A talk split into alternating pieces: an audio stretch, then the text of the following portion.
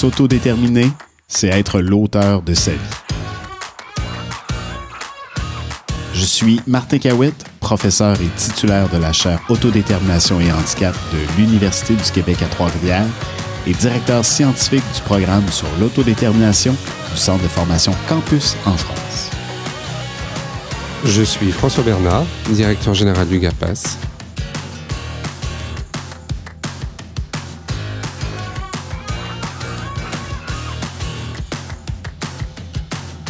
Ensemble, agissons pour l'autodétermination des personnes en situation de handicap, mais pas que. Martin, pour ce nouvel épisode, on va parler de l'avancée en âge et du vieillissement des, personnes et comment l'autodétermination a un rôle également à jouer dans ce cadre-là. Oui, absolument. Puis l'autodétermination, quand il est question du vieillissement, en fait, pour toutes les personnes d'ailleurs qui, qui vieillissent, ce besoin-là de sentir, notamment au moment de la transition vers la retraite, qu'on a des activités significatives. Les loisirs peuvent parfois prendre une place encore plus importante hmm. aussi. Donc, c'est d'abord et avant tout une phase de transition. Et un peu comme on a parlé précédemment de la transition vers la vie adulte, mais ben, la transition vers la retraite aussi, c'est quelque chose qui se prépare. Ce qu'on sait, c'est que pour les personnes en situation de handicap, il y a parfois des ruptures très importantes, voire brutales à ce moment-là. Mm. Donc, on est contraint de déménager, on est contraint d'arrêter, par exemple, un emploi ou une activité euh, qui était importante pour nous.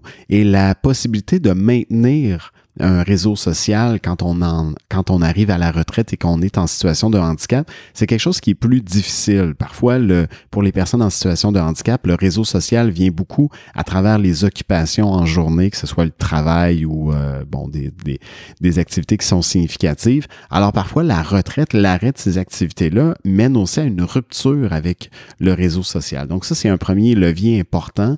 Comment est-ce que dans cette transition-là, la retraite devient un moment aussi où j'ai des activités significatives et peut-être même où je peux vivre, découvrir de nouvelles activités, vivre des nouvelles expériences mm. parce que mon occupation du temps est en train de se transformer, est en train de changer.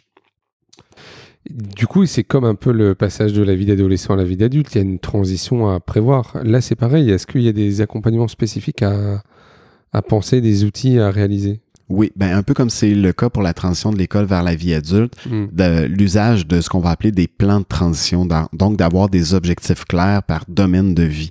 Donc, qu'est-ce que je souhaite maintenir en termes d'activité sociale, qu'est-ce que je souhaite découvrir, euh, mon milieu de vie, euh, mes loisirs, mes vies, mes relations euh, affectives, mes relations sociales? Donc, d'avoir des objectifs qui sont bien clairs, qui sont bien définis, de façon à assurer que dans cette transition-là, je me retrouve pas dans une perte, pire encore dans un isolement.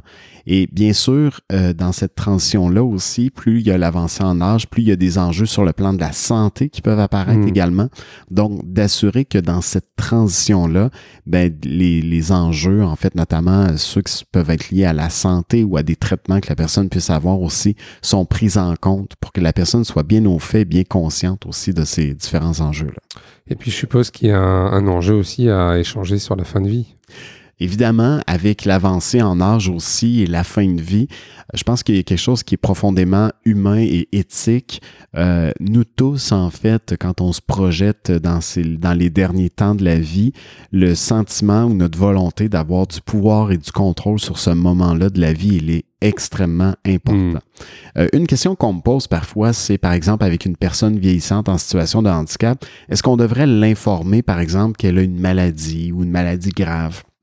Je me rappelle entre autres d'un jour d'un professionnel qui m'a dit ben moi je sais que une personne euh, que j'accompagne euh, qui a, qui a plus de 60 ans finalement, elle est atteinte d'un cancer, mais pour le moment on a choisi de ne pas lui dire. Donc, évidemment, la personne qui compose avec un problème de santé important, euh, c'est essentiel de communiquer avec elle sur cette étape-là de la vie, sur le fait qu'elle a peut-être un problème de santé, que ce problème de santé-là peut être majeur aussi. Donc, tout ce qui est de cette préparation-là vers la fin de la vie est extrêmement important. On a quelques études là-dessus qui ont été faites, notamment du côté des Pays-Bas, qui nous disent que les personnes en situation de handicap sont très, très peu consultées pour les décisions, en fait, qui relèvent de la fin de la vie. Donc, c'est un peu comme si les professionnels de la santé ont tendance davantage à se référer aux proches, aux familles euh, ou à d'autres professionnels qui vont accompagner les personnes plutôt que de consulter la personne qui elle-même en est, notamment à cette période-là de la fin de la vie. Donc, euh, ça se prépare, la fin de la vie, on le fait nous-mêmes. Euh, les personnes en situation de handicap aussi euh, et doivent avoir leur mot à dire là-dessus. Et évidemment, si on pense par exemple à des personnes qui ont parfois des, euh, des limites physiques importantes, des limites intellectuelles qui sont très importantes aussi, la fin de la vie, elle peut se, elle peut se préparer en tenant compte aussi de ce qui aurait été les éléments déterminants de la vie de la personne, de ce qui aurait été euh, des éléments qui, qui, les auront caractérisés, puis qu'on soit capable de créer un environnement de fin de vie pour ces personnes-là qui vont qui va aussi être à la lumière de des, des, préférences que la personne aura eues tout au cours de sa mm. vie.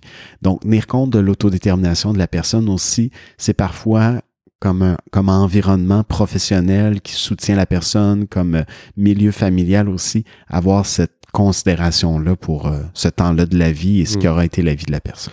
Et tu vois, à quel moment on, peut demander à la personne ou à sa, à sa, famille un peu les dernières volontés? Puisque moi, j'ai souvenir, tu vois, de d'adultes que quand ils arrivaient dans une résidence, quand la personne a 30 ans, de, le jour de l'admission, c'est pas le genre de question que tu poses tout de suite euh, sur. Euh, tu vois, à partir de quand un professionnel ou, euh, un gestionnaire, une équipe de direction doit commencer à, à échanger sur ces questions-là? Ben, je dirais, avant de, de se projeter dans sa propre fin de vie, il faut d'abord comprendre c'est quoi la fin de la vie. Donc, mhm. la personne en situation de handicap, dans son histoire de vie, peut-être qu'elle a vécu le décès de certains proches, peut-être qu'elle a vécu le décès de ses parents, peut-être qu'elle a vécu des pertes aussi qui ont été significatives. Donc, juste ce rapport-là, finalement, avec la mort, où est-ce que la personne se situe par rapport à ça? Est-ce qu'elle comprend bien? Est-ce qu'elle saisit qu'un jour sa vie à elle aussi va s'arrêter, va se terminer? Donc, d'avoir cette ouverture-là, euh, dès que ça entre dans la vie de la personne, en fait, c'est des occasions, en fait, de discuter de ce qui est en train de se passer, puis de petit à petit ouvrir la porte pour que ça ne soit pas un, une espèce de sujet tabou qu'on traîne jusqu'à la fin de la vie. Et même avec les familles, d'ailleurs. Et même avec les familles aussi, euh, d'avoir euh, cette, cette ouverture-là, ça devient, ça devient bien essentiel. Donc, est-ce qu'il y a un moment clé où on doit débuter? Je pense qu'on doit débuter quand la vie nous, nous confronte aussi à cette réalité-là, notamment par le, le, décès ou la perte de certains proches. Hmm. Ça veut dire, par exemple, des éléments comme vivre les rites funéraires. La personne en situation de handicap, de lui donner l'occasion de vivre les rites funéraires, par exemple, d'un proche avec l'ensemble de sa hmm. famille, donc d'être partie prenante aussi de ce processus-là, ça l'aide aussi à comprendre comment on vit cette, ces différentes étapes-là et petit à petit de peut-être, oui, avoir des choses qu'elle va exprimer sur sa propre fin de vie, ce qu'elle souhaite pour sa propre fin de vie euh, également. Sur euh, l'avancée en âge, euh, il y a aussi le fait que les personnes puissent rejoindre des clubs de personnes âgées ou aussi de pouvoir se retrouver dans des, dans des services ordinaires, parce que là aussi, il y a peut-être des possibilités d'accueil. Oui, absolument, parce que dans le fond, dans le milieu ordinaire, il y a plusieurs activités de loisirs qui sont des fois destinées aux personnes âgées. Donc, euh, ces milieux-là peuvent être aussi des milieux inclusifs. Je pense entre autres, euh, j'ai une collègue, Hélène Carbonneau de l'Université du Québec à Trois-Rivières, qui travaille justement sur l'expérience parfois de marginalisation qui peut être vécue dans des activités de loisirs. Hmm. Donc, ça veut dire qu'il y a un travail aussi à faire pour rendre ces, ces milieux-là plus inclusifs. Là où ça devient intéressant, c'est que lorsqu'on est dans le domaine du loisir, ce qui nous permet de créer le lien avec d'autres personnes, c'est justement un intérêt commun pour une activité. Donc, on est dans un club où on fait, par exemple, on s'intéresse, peu importe, un intérêt artistique, culturel, on va voir euh, des films ensemble. Donc, c'est une belle porte d'entrée pour créer du lien avec des personnes qui partagent un intérêt similaire. Donc, euh, encore une fois, je pense que de démarrer à rechercher dans le monde ordinaire, dans le milieu ordinaire, des opportunités d'activité pour des personnes âgées en situation de handicap, on a tout à gagner, mais il faut offrir un soutien à ce milieu-là. Le soutien, en fait, parfois, ça peut être de jumeler la personne en situation de handicap avec une autre personne qui fréquente déjà ce milieu-là. Ça peut être un apport intéressant parce que ça va aider à créer du lien. Donc, des fois, il y a des stratégies de jumelage Des fois, il peut y avoir une personne présente aussi qui est responsable de l'activité, qui, elle, va venir soutenir la création du lien entre la personne en situation de handicap et les autres. Parfois, on va adapter aussi certaines activités de loisirs pour les rendre plus accessibles aux personnes en situation de handicap, mais c'est important de se dire que au-delà de, euh, de au-delà de la personne qui est présente dans ce club-là ou dans, cette, dans ce milieu-là, ben, il faut aussi euh, se questionner à comment l'activité peut être plus inclusive d'une diversité de, de profils. Merci Martin. Merci.